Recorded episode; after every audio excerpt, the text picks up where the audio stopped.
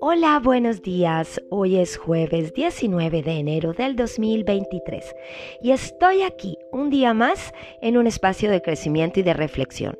Yo sé que los seres humanos tenemos que vivir algunas situaciones no tan agradables, nos toca pasar por situaciones difíciles y muchas veces cuando tenemos que enfrentarnos a este tipo de situaciones o ambientes, a personas, no nos sentimos tan motivados y a veces sentimos que perdemos las fuerzas y las ganas de, seguir eh, adelante.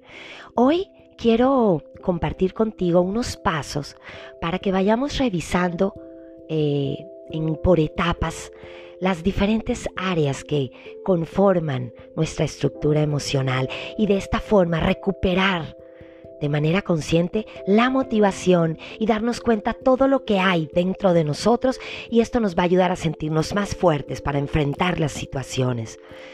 Yo quiero primero que te preguntes qué es lo que alimenta tu vida.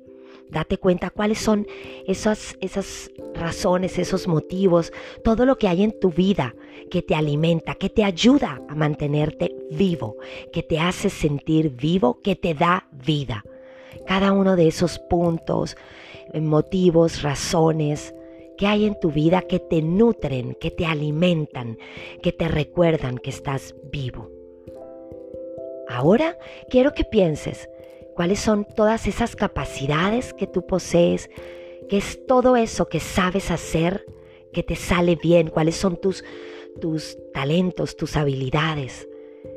Y además piensa cuáles son tus cualidades que es lo que te hace ser un ser único y especial. Y todo esto te hace sentir seguro, te hace sentir fuerte, además de sentirte vivo con todo aquello que te nutre y te alimenta.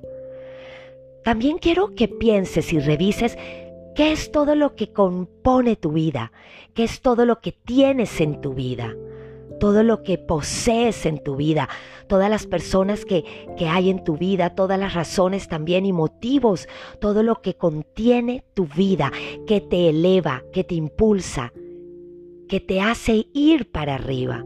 Puedes también pensar incluso en cosas materiales que te motivan, en todo lo que hay en tu vida, todo lo que tienes en tu vida, que te ayuda a ir para arriba, que te levanta el ánimo.